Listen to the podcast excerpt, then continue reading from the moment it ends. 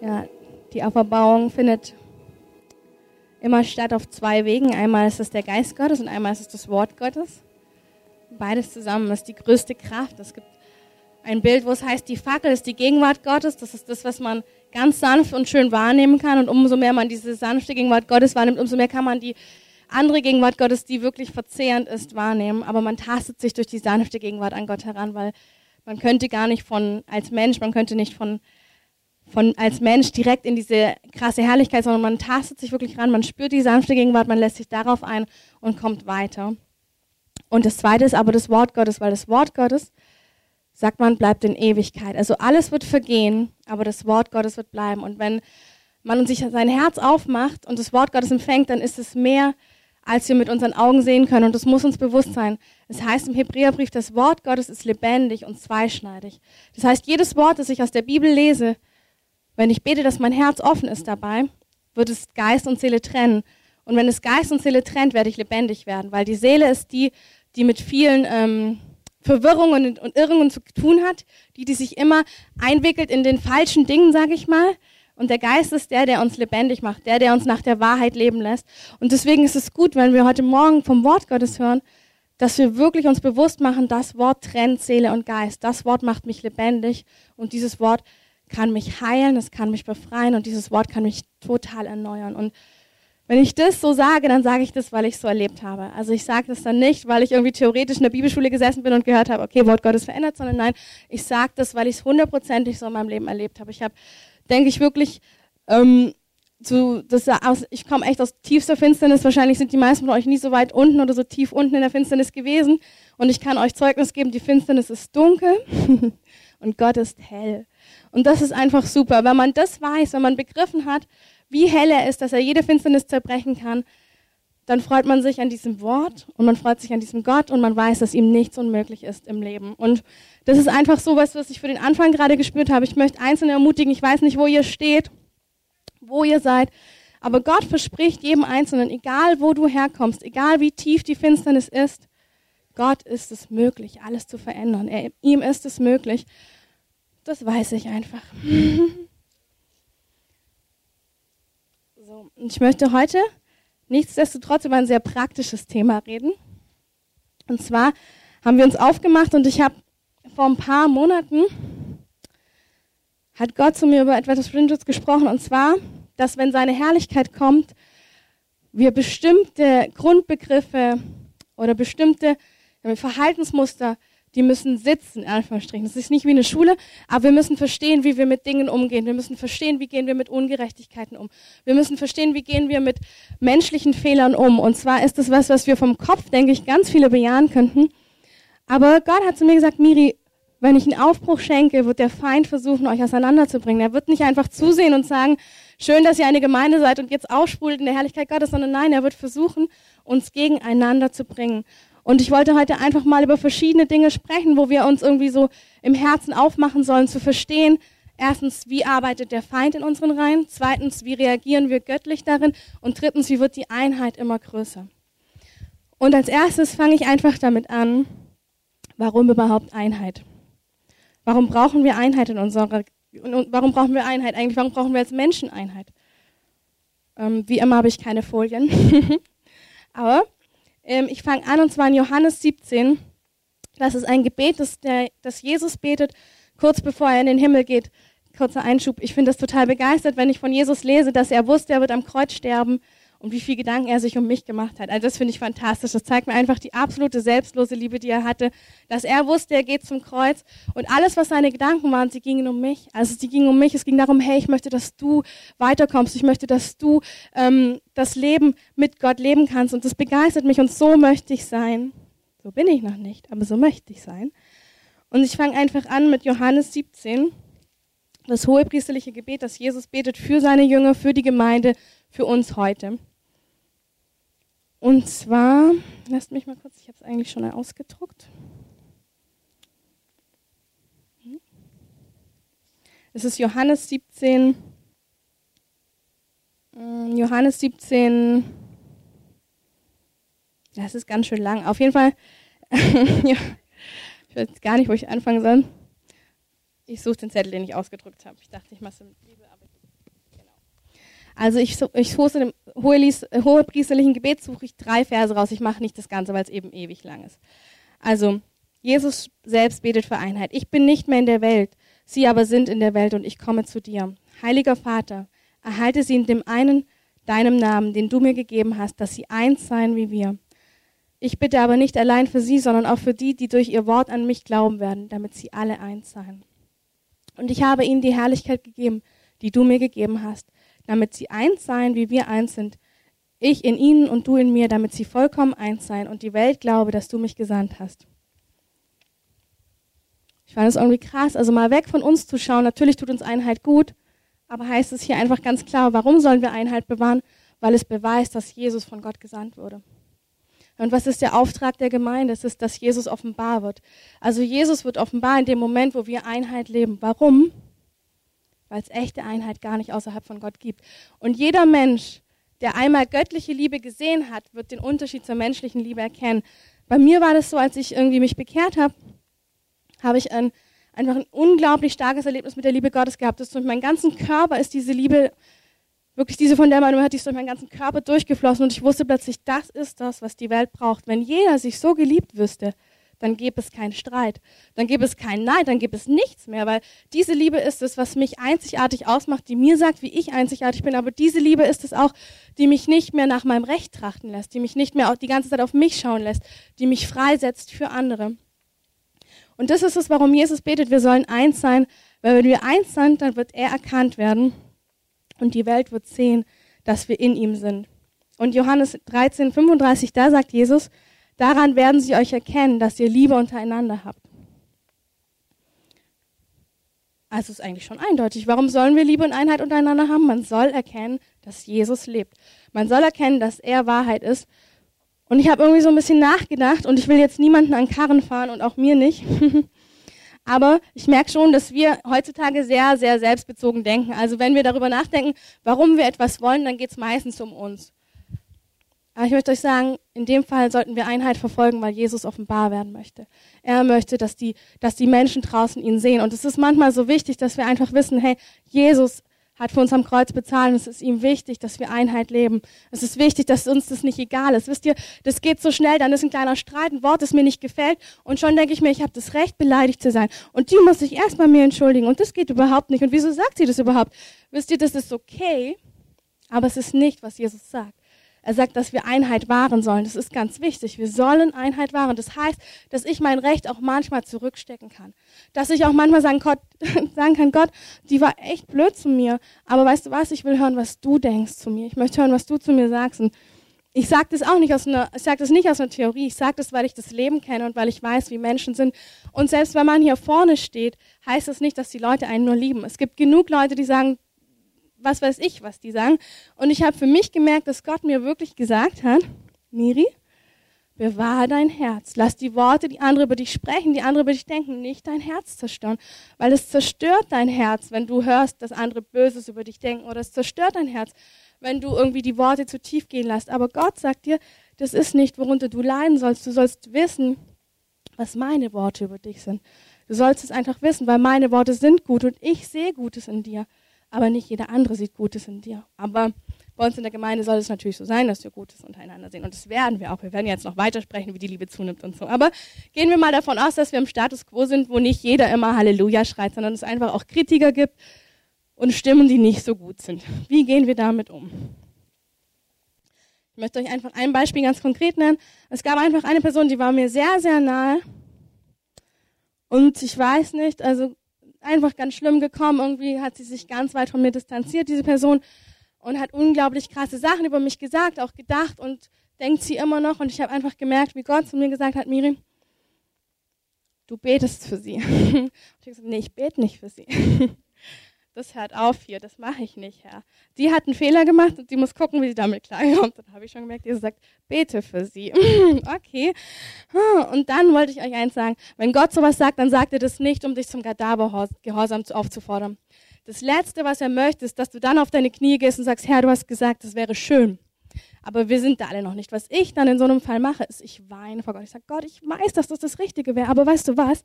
Das war richtig ungerecht. Und ich finde es noch ungerechter, dass sie jetzt noch gesegnet ist. Also ich sage ihm das alles. Ich, ich bewege mein Herz vor ihm. Ich sage ihm, wie ungerecht ich das finde, dass diese Person nicht von ihm verdammt wird, dass sie, also, na, ich sage ihm einfach ehrlich, was ich denke und wie die Person eigentlich von meiner Seite aus behandelt werden sollte von da oben.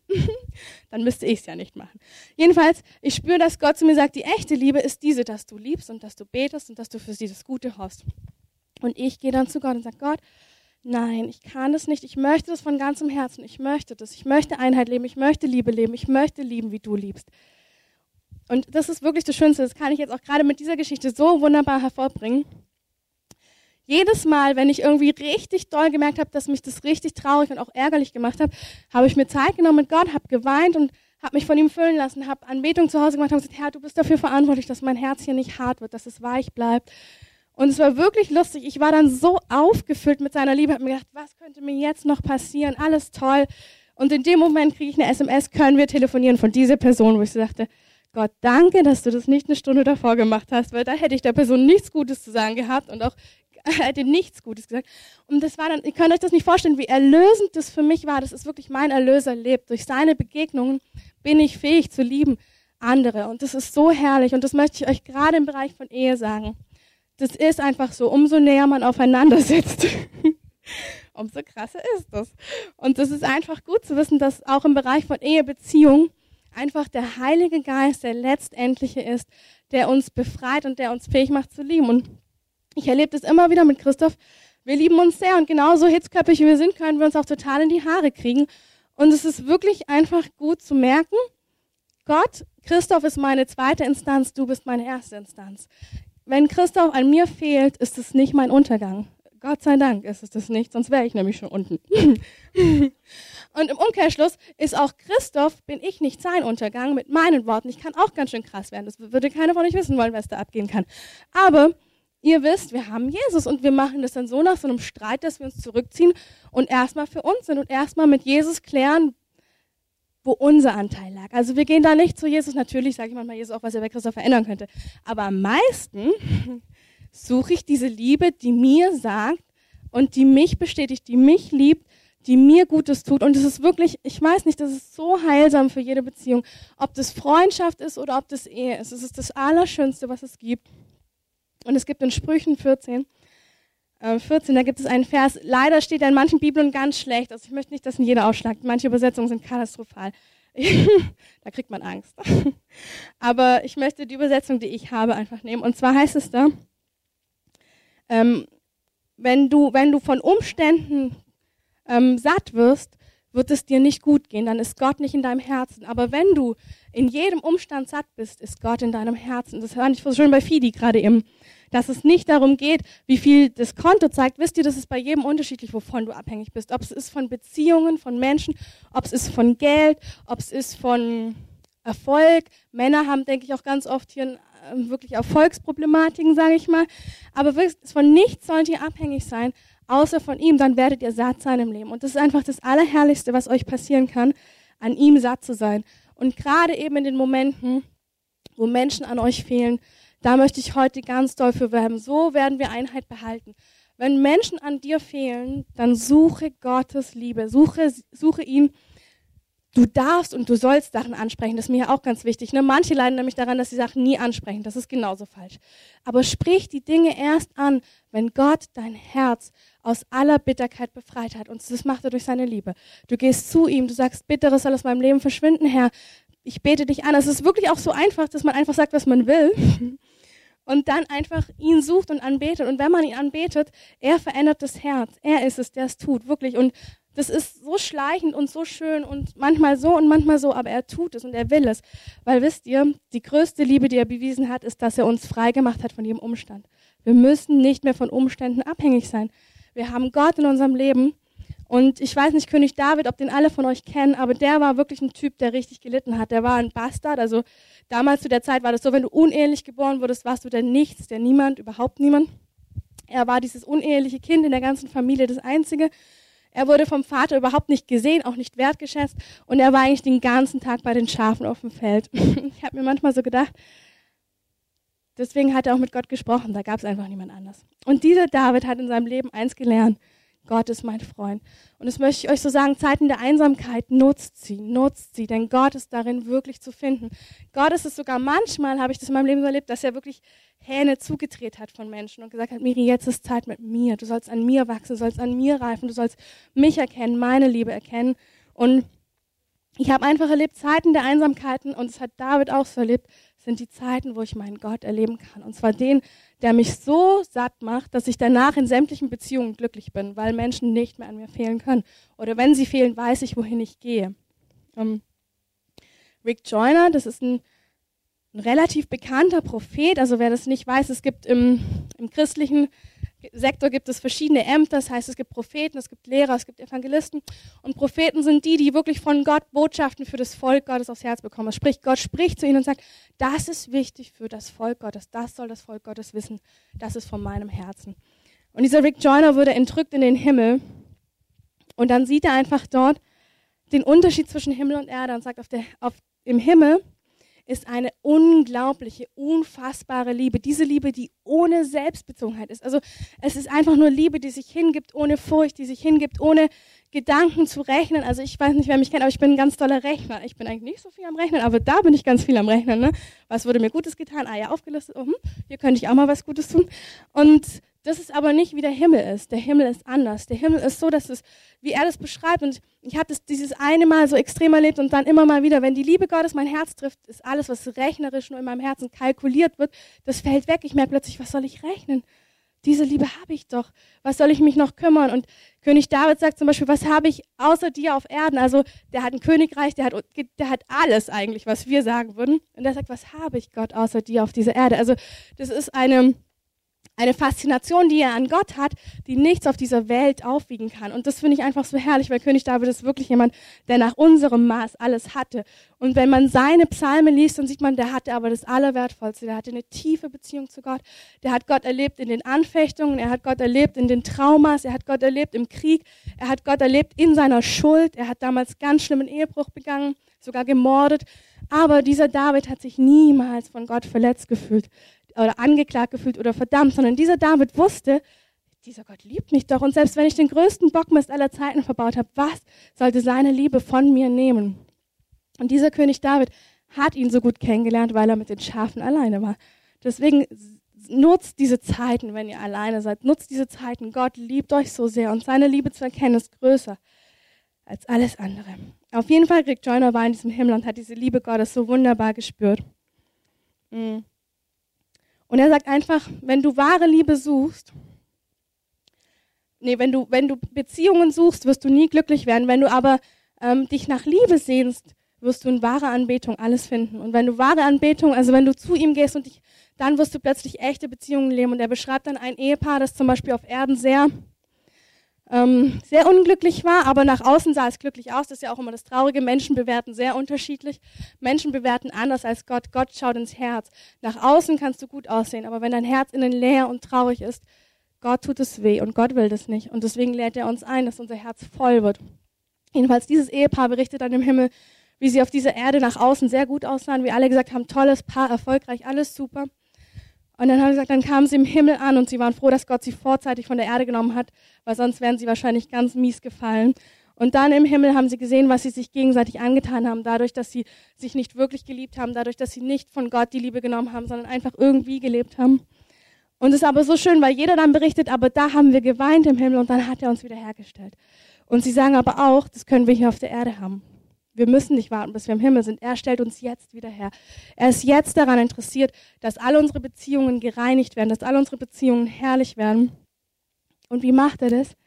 Indem wir zu ihm gehen, wenn wir verletzt werden. Indem wir zu ihm gehen, wenn Dinge uns passieren, die uns wehtun. Er ist der, der darauf wartet, dass wir zu ihm gehen und uns bei ihm beschenken lassen.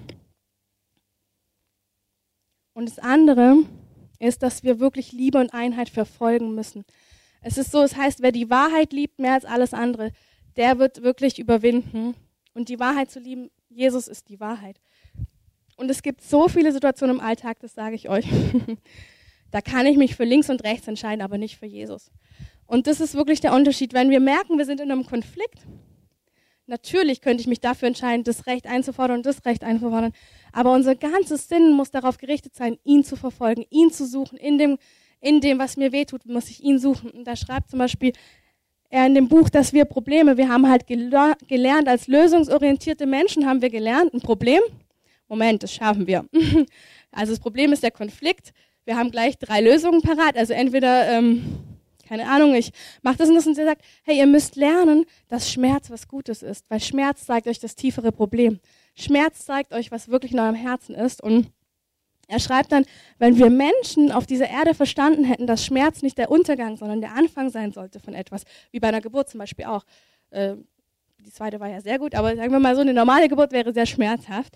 Ähm, das ist aber was Gutes. Es ist ein Prozess, in dem du spürst, dass etwas passieren muss. Und wenn du aber zu früh auf einen Umstand, auf eine Herausforderung, eine Lösung, eine menschliche Lösung draufdeckelst, wirst du nicht das bekommen, was Gott hat, weil ganz oft sind eben in Problemen, in Konflikten, in Herausforderungen ist es eigentlich Gott, der dich bittet, ihn zu erkennen, der dich trösten möchte. Und das sage ich auch noch. Die meisten Menschen erleben eigentlich ganz oft ganz tiefe Schmerzen, wenn Menschen sie irgendwie ablehnen oder wenn Menschen und das wirklich zu akzeptieren, dass Gott dich darin heilen möchte, dass er, dass du nicht bitter sein sollst, sondern dass du geheilt werden sollst an deinem Herzen durch diese Situation, ist auch ganz oft so, dass die gleichen Dinge öfters hintereinander passieren. Manche fragen sich, bin ich verflucht? Nee, eigentlich sucht Gott dein Herz.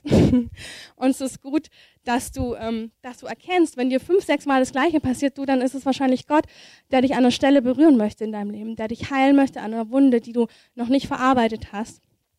Und mir ist einfach noch eine Sache ganz wichtig, auch im Bereich von Einheit und Gemeinde. Das ist, wie wir untereinander wirklich Konflikte lösen.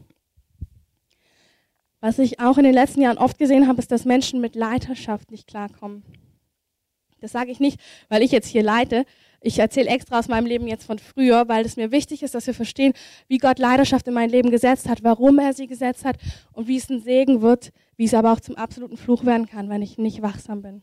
Und zwar, als ich eben diese krasse, herrliche Liebe Gottes erlebt habe damals, wusste ich eins. Ich werde Menschen immer ehren, egal was sie mir tun.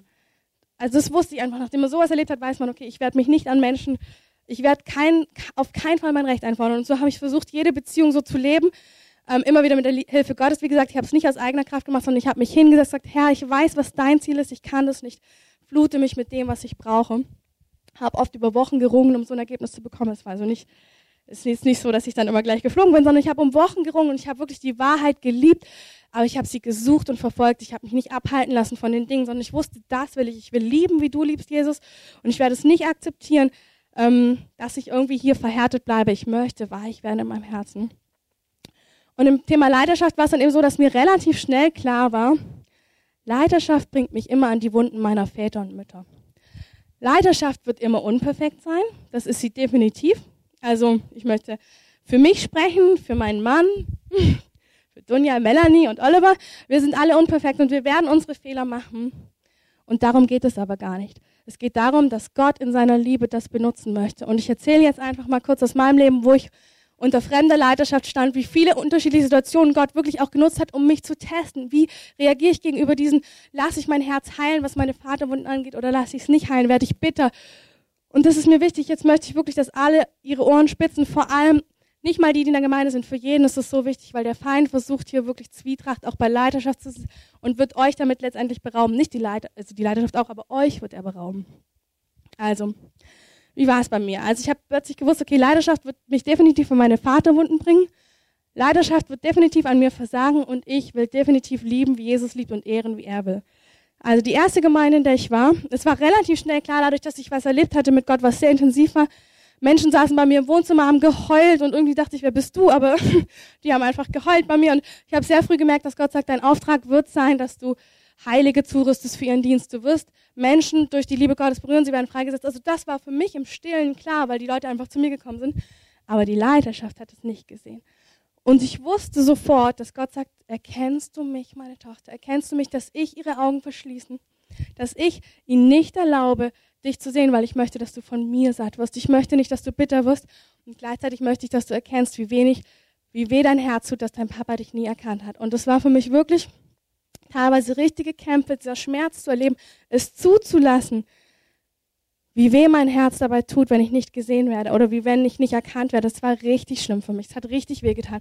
Ich habe richtig viel geweint und habe gesagt, Herr, aber es ist doch so eindeutig. Und gleichzeitig wusste ich, danke, heil mein Herz. Ich will frei werden von dieser Vaterwunde, die mich nie wertgeschätzt hat, der mich nie gesehen hat, der irgendwie alle anderen toll fand, aber mich nicht. Das war ganz schlimm für mich.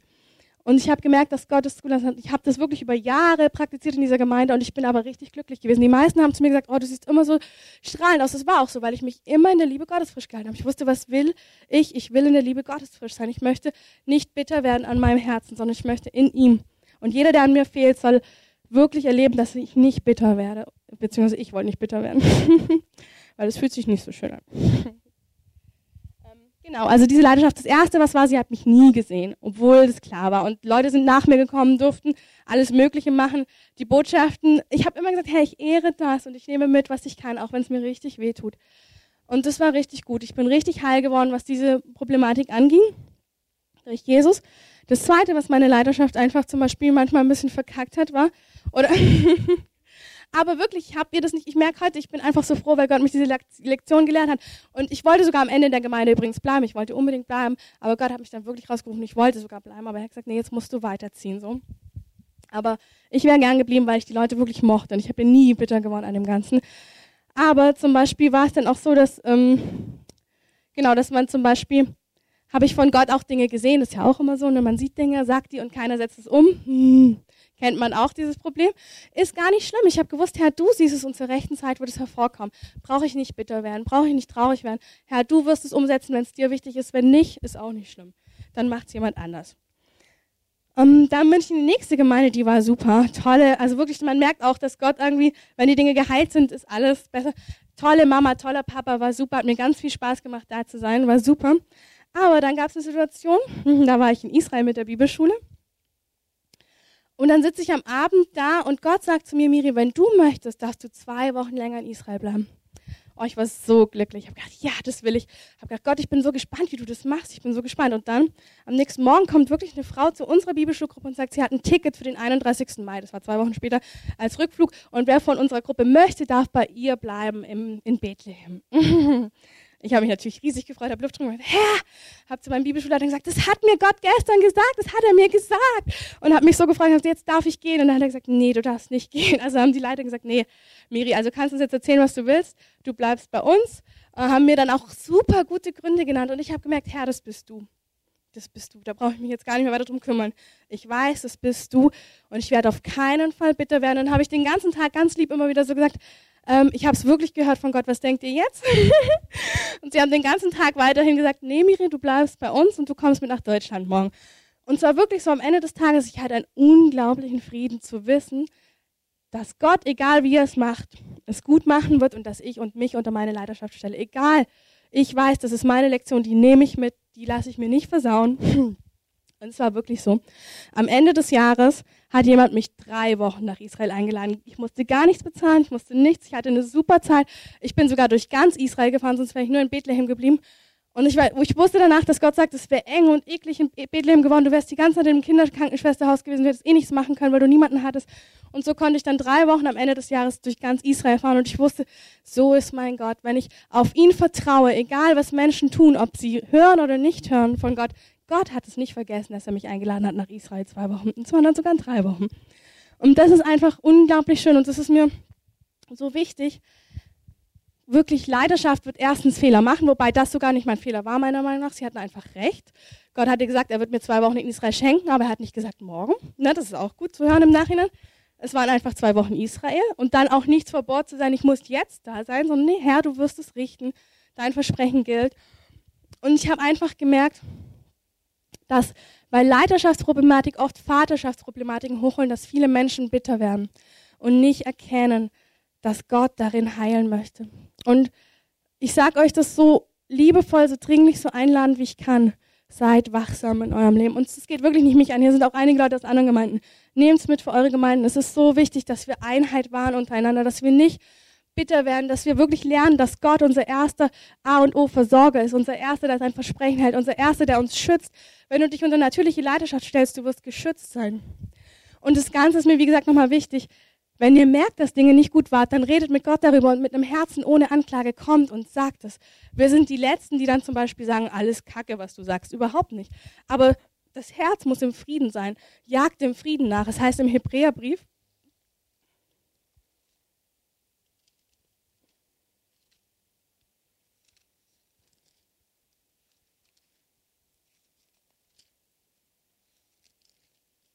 in Hebräer 12, 14. Jagt dem Frieden nach mit jedermann und der Heiligung, ohne die niemand den Herrn sehen wird. Und seht darauf, dass sich nie, nicht jemand Gottes Gnade versäume, dass nicht etwa eine bittere Wurzel aufwachse und Unfrieden anrichte und viele durch sie unrein werden. Dass nicht jemand sei ein Abtrünniger. Also so nennt es die Bibel. Die Bibel nennt es, wenn du dich von Menschen verbittern lässt, nennt er es, es ist ein Abtrünniger, weil er mehr die Menschen und die Lösungen sucht, wie Gott und seine Liebe. Und ich meine, ich sag so ein Land, wie ich kann, weil ich merke, es war eh das Beste, was ich in meinem Leben machen konnte. Alles andere wäre sowieso nur Quatsch gewesen, wäre verschwendete Zeit gewesen. Also all die kleinen Ungerechtigkeiten, all die Dinge, die mich bewegen, wenn ich sie selber versucht hätte, gerade zu biegen, hätte eh nicht geklappt. Aber Gottes Liebe kann alles gut machen. Und Gottes Liebe ist das, was wir brauchen, um Einheit zu leben. Und ich habe einfach als letztes noch eine Geschichte. Leider habe ich das Kinderbuch nicht mehr gefunden. Aber das ist eine Geschichte und zwar über drei Stiere. Und die waren eine ganz starke Einheit. Und ich möchte jetzt mal sagen, unsere Gemeinde ist auch so. Ne?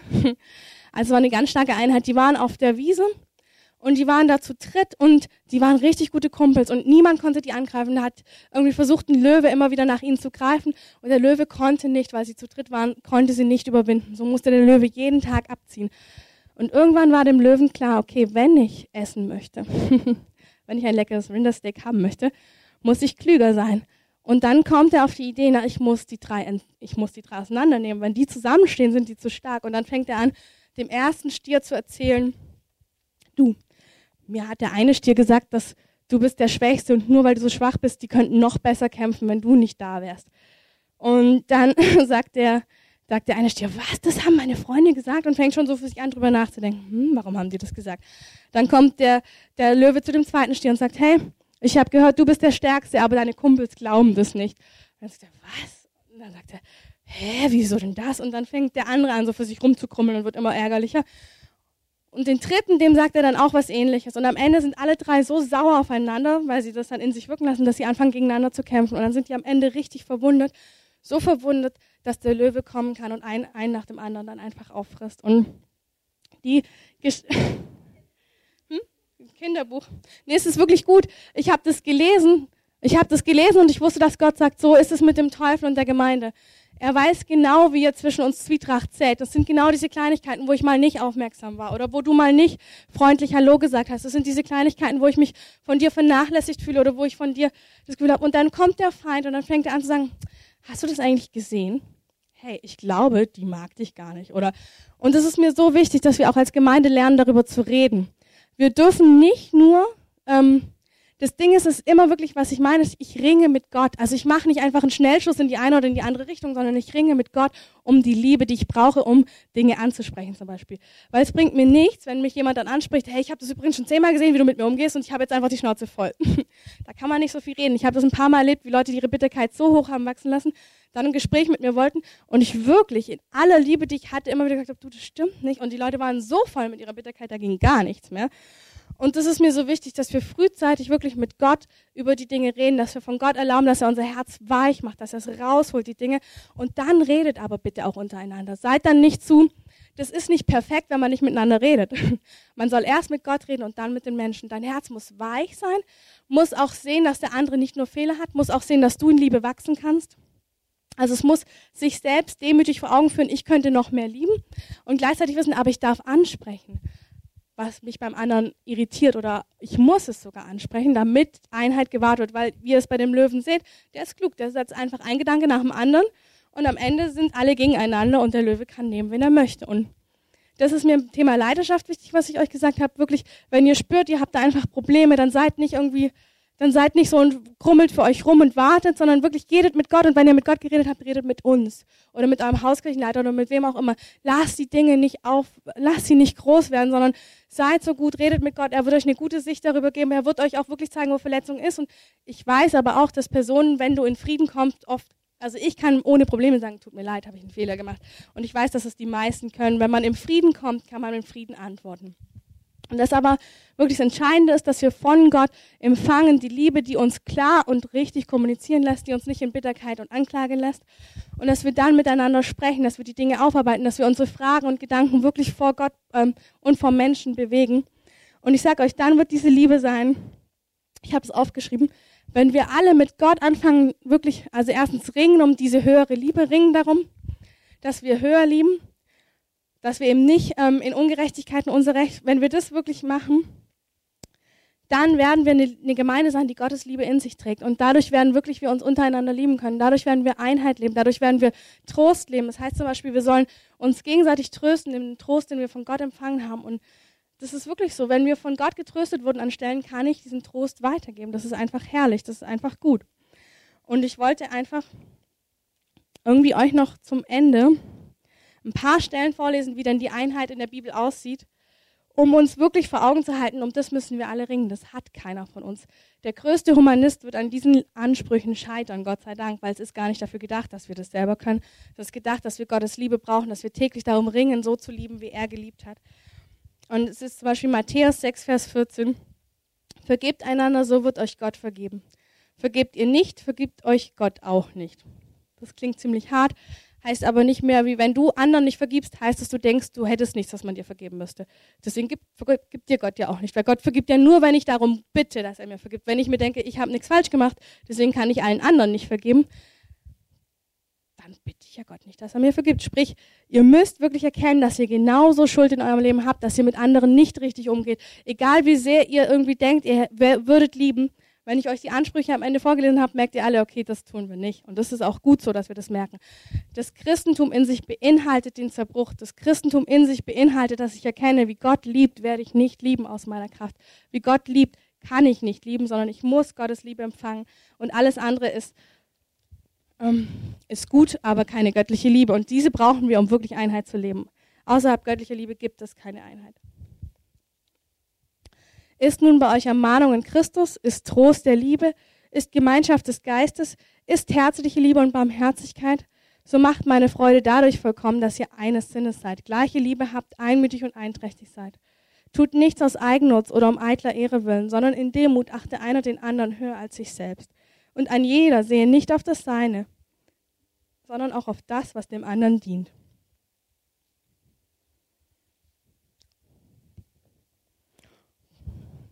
Eindeutig. Das ist ganz schön krass, wenn man nie auf sich selber schauen soll. Deswegen, das geht nur, wenn wir wirklich täglich mit Gott Gemeinschaft haben. Dann merke ich, dass mir mein Selbstego gar nicht so wichtig ist. Dann merke ich, dass das alles nicht so wichtig ist.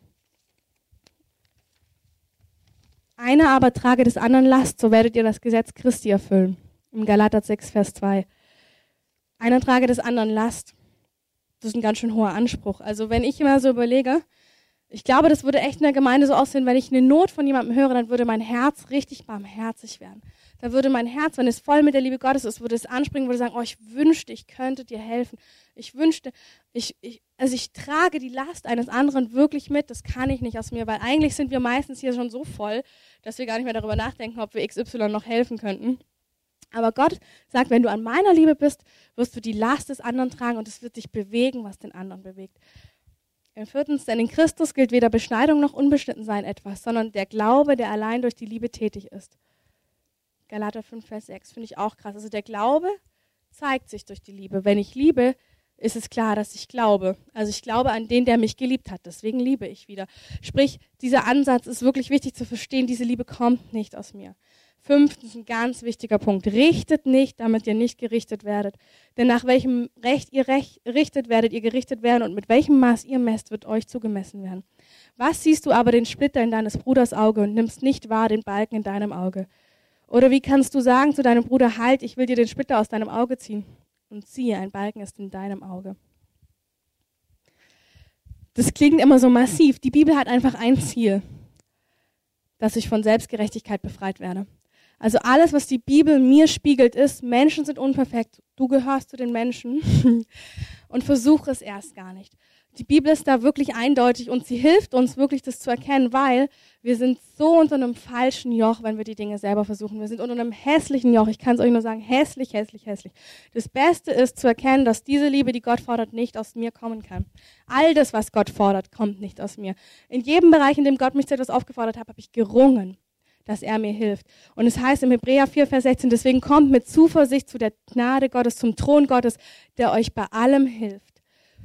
Das ist Gott, er hilft bei allem. Er hat keine einzige Ansage in deinem Leben gemacht, die du selber umsetzen sollst. Es gibt es nicht. Es gibt keine Ansage, ob das heißt, bring deinem Nachbarn Kuchen oder irgendetwas. Wenn du in diesem, wenn du in deinem Herzen Groll hast gegenüber deinen Nachbarn, dann red erst mit Gott über den Groll, dann back den Kuchen und dann bring ihn rüber. Bloß kein Schnellschuss in die andere Richtung. Das macht, das bringt nichts, wenn du den Kuchen mit Groll rüberbringst und denkst, jetzt ist alles gut. Es geht nicht darum, dass du Taten tust. Es geht darum, dass dein Herz frei wird. Und oft ist es so, dass eine Ansage Gottes so knallhart hier oben klingt, dass wenn du ehrlich bist, du nur zerbrechen kannst. Wenn du unehrlich bist, versuchst du es selber zu machen, kommst dir vor wie der Hans am Laufrad und denkst dir, warum bin ich eigentlich Christ geworden? Wirklich hässlich, diese Art. Also nicht hässlich ihr, sondern was der Feind daraus macht aus dem Evangelium, ist wirklich hässlich. Am Ende haben wir fünf Aufgaben mehr, anstatt dass wir die, Jesus sagt, sein Joch ist leicht und seine Last ist leicht. Das heißt, wenn seine Ansage hier oben ist, dann geh zu ihm und weine, weine, weine. Jede Träne, die du hast, dass du es nicht kannst, jede Träne, die du hast, dass du das gerne könntest, aber nicht kannst. Ich habe so viel geweint vor Gott und gesagt, das ist krass, ich will so gerne, aber ich kann das nicht. Und wirklich, es kommt der Moment, wo alle Tränen draußen sind und ich merke, seine Liebe berührt mich und ich sage, natürlich kann ich das. Aber ich konnte es nicht aus mir heraus, sondern weil er mein Herz frei gemacht hat. Oft sind übrigens Ansagen Gottes auch wieder dafür da, dass sie alte Schmerzen hervorholen. Da seht ihr zum Beispiel genau, ich hatte zum Beispiel eine Person, wo Gott mir ganz deutlich gesagt hat, das soll deine Freundin werden. Und natürlich, an wen hat mich die Person erinnert? An sämtliche Personen, die mir sehr wehgetan haben. Und ich habe wirklich gerungen mit Gott, weil ich sagte, hey, wenn du eine wertvolle Person an meine Seite gestellt hast, aber ich spüre nur tausend Schmerzen, dann weine ich natürlich. Und dann weine ich so viel, bis ich merke, dass der Schmerz draußen ist an das, was sie mich erinnert, an das, was in mir hochkommt. Ich werde nicht bitter gegen Gott und sage, du verlangst immer die unmöglichsten Dinge von mir, ich habe keine Lust mehr, mit dir zusammenzuleben. Nee, ich erkenne doch meinen Gott, jede einzelne Ansage ist wunderbar und sie hat zum Ziel, dass ich höher komme, dass ich mehr liebe, dass ich weiter an ihm dran bin. Das ist einfach herrlich. Wenn man Gott in seinem Leben so wirklich erkannt hat, dass es nichts gibt, was er sagt oder tut oder wo er dich auffordert, das soll dich einfach nur zerbrechen und zu ihm bringen. Du sollst wirklich erkennen, den Standard des Evangeliums, den habe ich nie selbst tragen sollen, sondern ich sollte an seinem Herzen gesund werden. An seinem Herzen. Und das ist wirklich das Wichtige. Beim Christentum geht es um kein Leistungsevangelium. Beim Christentum geht es allein darum, Beziehung zu Gott zu leben. Wenn er mich zu etwas ruft, dann ruft er mich eigentlich zu sich. Das ist wirklich wichtig. Wenn er mich zu etwas ruft, dann heißt es, er ruft mich zu sich. Und das erlebe ich immer wieder, dass ich merke, er sagt, Miri, komm hierher. Hier, hier bei mir kriegst du, was du brauchst. Und es ist einfach wunderbar. Und ich liebe jede Träne, die ich an seinem Herzen weinen kann, weil sie macht mich reich und glücklich. Siebtens. Ich sage euch aber, dass die Menschen Rechenschaft geben müssen am Tag des Gerichts von jedem nichtsnutzigen Wort, das sie geredet haben. Krass, ne? aber es geht wirklich nur darum, dass wir einfach für uns erkennen, mein Gott, ist das ein Maßstab. Und dann sagt er am Ende sogar noch, wir sollen unsere Feinde lieben. Und dann sagt er am Ende noch, seid vollkommen, wie euer Vater vollkommen ist. Also jetzt denke ich, der größte Humanist müsste strecken. sagt, das kann ich nicht. Und das ist total wichtig. Wir als Christen beginnen eigentlich erst zu leben, es ist glaubens- und lebensnotwendig, dass wir zerbrechen an den Ansagen Gottes, dass wir erkennen, das kann ich nicht. Jesus sagt es zum Beispiel zu den Männern damals, die Pharisäer, die sehr, sehr gerecht waren für sich. Da sagt er, wenn du eine Frau nur anschaust, hast du die Ehe gebrochen. Warum sagt er das? Damit die Pharisäer von ihrem Trip runterkommen, dass sie ein Gesetz Gottes alleine erfüllen könnten. Er ist der Gott, der mich zu sich ruft. Er ist der Gott, der möchte, dass ich zerbreche und nicht Lasten trage, die ich nicht zu tragen habe. Ich soll keine Lasten tragen. Genau. Ähm, einen schönen Satz fand ich noch im letzten Aufbruch. Du musst die Verdorbenheit deiner Seele erkennen, aber du darfst nicht bei dir selbst stehen bleiben oder versuchen, dich durch tote eigene Werke zu rechtfertigen, sondern du musst dich zu ihm wenden. Das war ein bisschen das, was ich gerade versucht habe zu sagen. Also wenn Gott eine Ansage macht, merkst du meistens, mein Gott, das kann ich gar nicht. Und ich bin ja voll selbstbezogen und ich ja voll irgendwie von, äh, von Sachen, die Gott total widerstehen. Und das ist sein Ziel, dass wir erkennen, wie wir wirklich sind dass wir erkennen, dass wir ihm nicht gerecht leben können.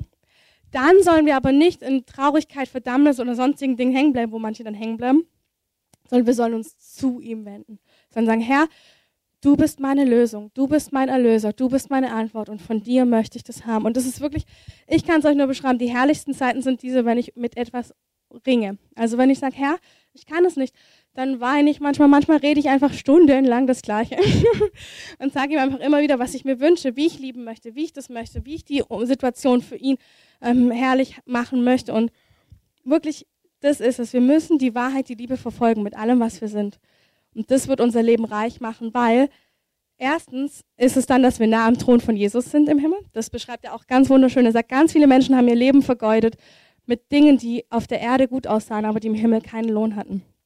Er schreibt hier, das Buch würde ich euch jedem empfehlen. Ich bete übrigens vor jedem Buch, dass ich es verstehe. Also das ist echt wichtig bei solchen Büchern betet, dass ihr den Geist Gottes der Weisheit und der Einsicht habt, weil das Ding verstehst du nicht mit menschlichen ähm, Augen und nicht mit menschlichen Gedanken. Aber es ist es wert zu lesen. Das heißt der letzte Aufbruch von Rick Joyner.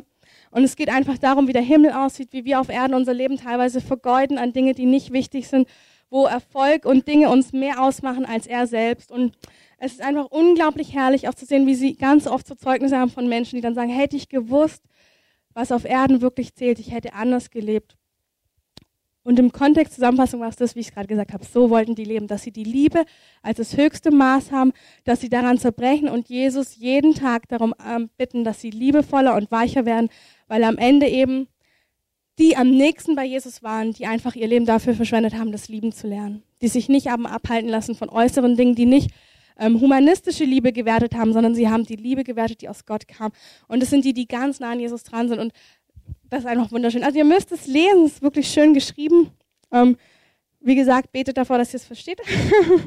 Aber es ist ganz herrlich gemacht und ganz wunderbar gemacht. Und ich möchte uns einfach einladen. Möchte, ähm, Oliver, möchtest du oder? Oliver kommt gleich. Ich möchte uns einfach einladen, Und zwar war mir einfach dieser Vers wichtig, dass keine Wurzel der Bitterkeit aufsprost. Wisst ihr, ich meine, ich hoffe, das kommt immer aus meinen Worten rüber. Gott ist nicht jemand, der anklagt. Gott klagt für nicht eine einzige Bitterkeit, nicht für eine einzige Wurzel ist Gott der, der anklagt. Wenn ihr das schon wieder denken würdet, könntet ihr wieder nicht zu ihm kommen. Gott liebt es. Gott liebt uns. Und wenn er sagt, dass Wurzeln der Bitterkeit raus müssen, dann um unseren dann darum, dass wir frei werden von den Traurigkeiten und den Dingen, die in uns sind.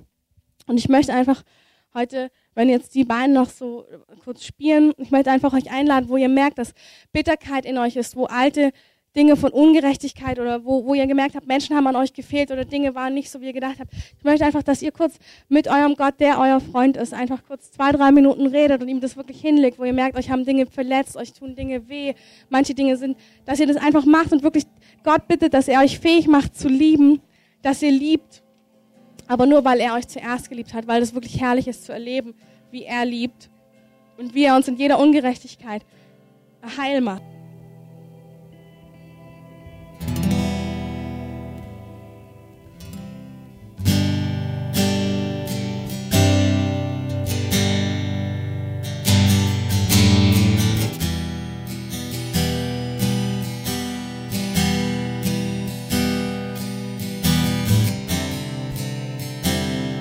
Geist, ich bete, dass du kommst und unsere Herzen einfach wirklich so tröstest, wo wir enttäuscht und verletzt sind, wo Menschen Unrecht an uns getan haben oder wo Dinge wehgetan haben.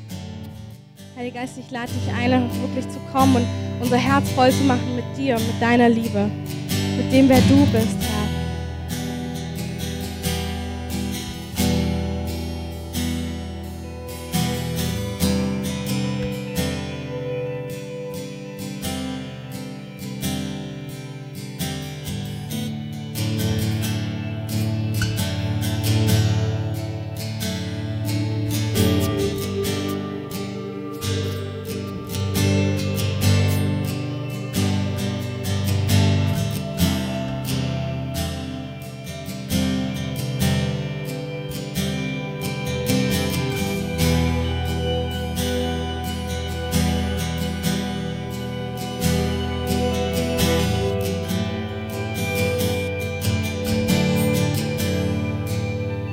Bete da, wo Menschen, deine Kinder versuchen, Lasten zu tragen, wo sie versuchen, deinem Gesetz gerecht zu werden.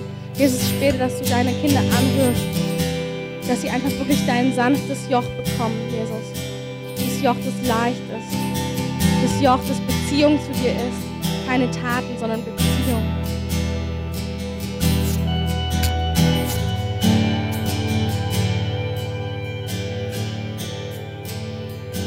Heiliger Geist, ich bete, dass du durch die Reihen gehst und wirklich kommst und Menschenherzen frei machst von Leistung.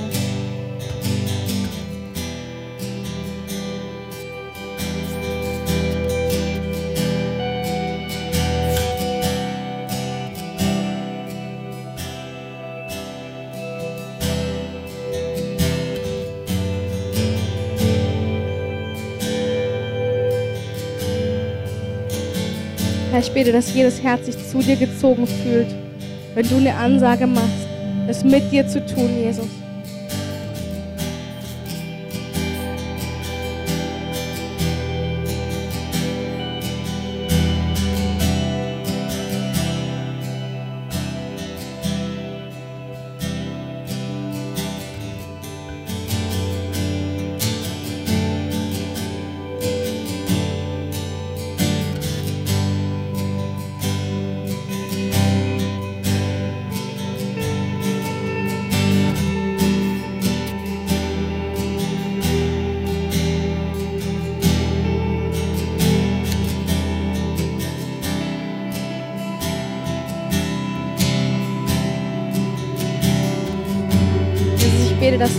Erneuerst einfach. Ehen erneuerst durch deinen Geist, Jesus.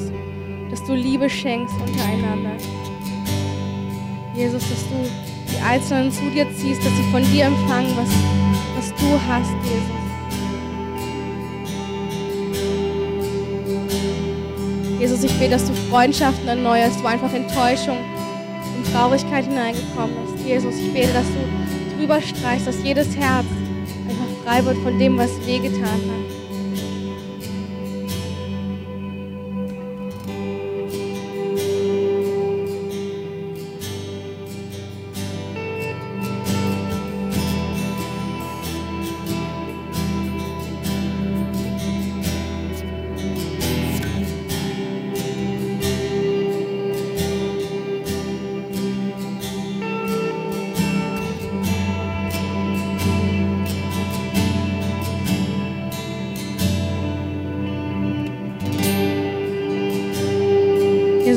Dass die, die im Sturm sind, ob es Herausforderungen, Probleme oder Menschen sind, dass sie dich sehen, Herr. Dass sie nicht Lösungen auf das Problem legen, anstatt dich, Herr, erkennen, Jesus. Anstatt deine Berührungen zu suchen, Jesus.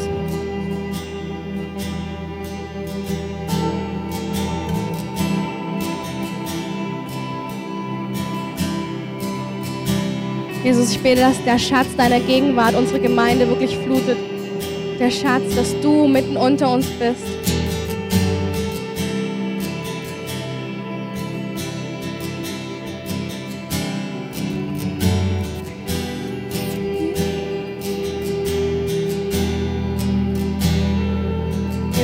Dass jeder von uns sagen kann, was habe ich im Himmel und auf der Erde mehr als dich, Jesus. Ich bete, dass wir wirklich in die Tiefen von dieser Beziehung zu dir hineinkommen. Dass nichts und niemand uns Unrecht tun kann, weil du unser Gott bist.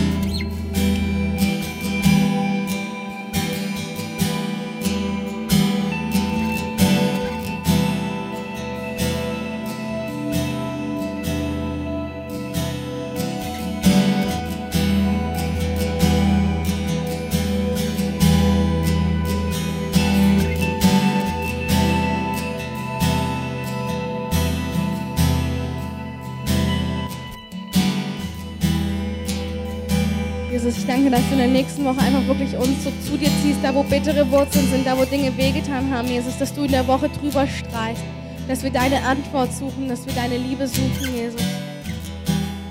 Ich danke dir, dass wir als Gemeinde hineinbrechen in Dimensionen von Einheit, voneinander vergeben, voneinander lieben, von wirklich eins sein in dir, Jesus. Jesus, das hast du dir gewünscht, dass wir als Braut dich repräsentieren, als Gemeinde, die Einheit, die du gelebt hast mit Gott selbst. Ich versiegel das und ich nehme dein Blut, Jesus, und ich bedecke uns als, als deine Kinder und ich sage, jeder Einzelne soll einfach wirklich die Kraft des Evangeliums, die Kraft der Liebe erleben, freigesetzt zu werden.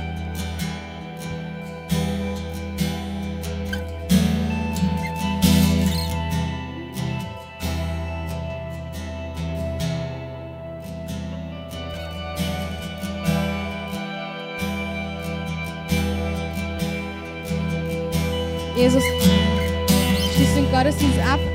Und ich sage, also wenn jemand irgendwie, also genau, wenn jemand hier ist, der einfach spürt, dass er Jesus noch nicht kennt, aber dass er eine Sehnsucht hat nach dieser Beziehung.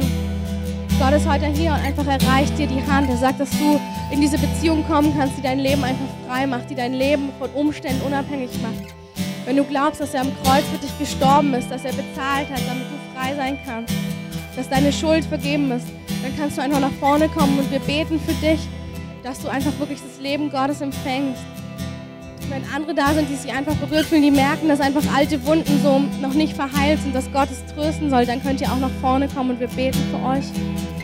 Wenn jemand Mama ist und sein Kind im Kindergottesdienst hat, dann hat er hervorragend, dann darf er sagen, dass er als erstes Gebet möchte, weil die Kindergottesdienstleute auch dann gehen möchten.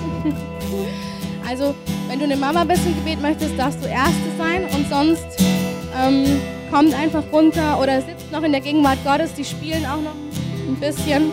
Einfach genießt es, wenn ihr selber merkt, dass Gott mit euch über Dinge spricht, die wehgetan haben. Genießt es einfach, erlebt wirklich, wie euer Herz wieder weich wird an Stellen, wo es hart geworden ist. Weil das Schönste ist, mit einem weichen Herz ist es noch dreimal leichter, Gott zu begegnen, als mit einem harten Herz.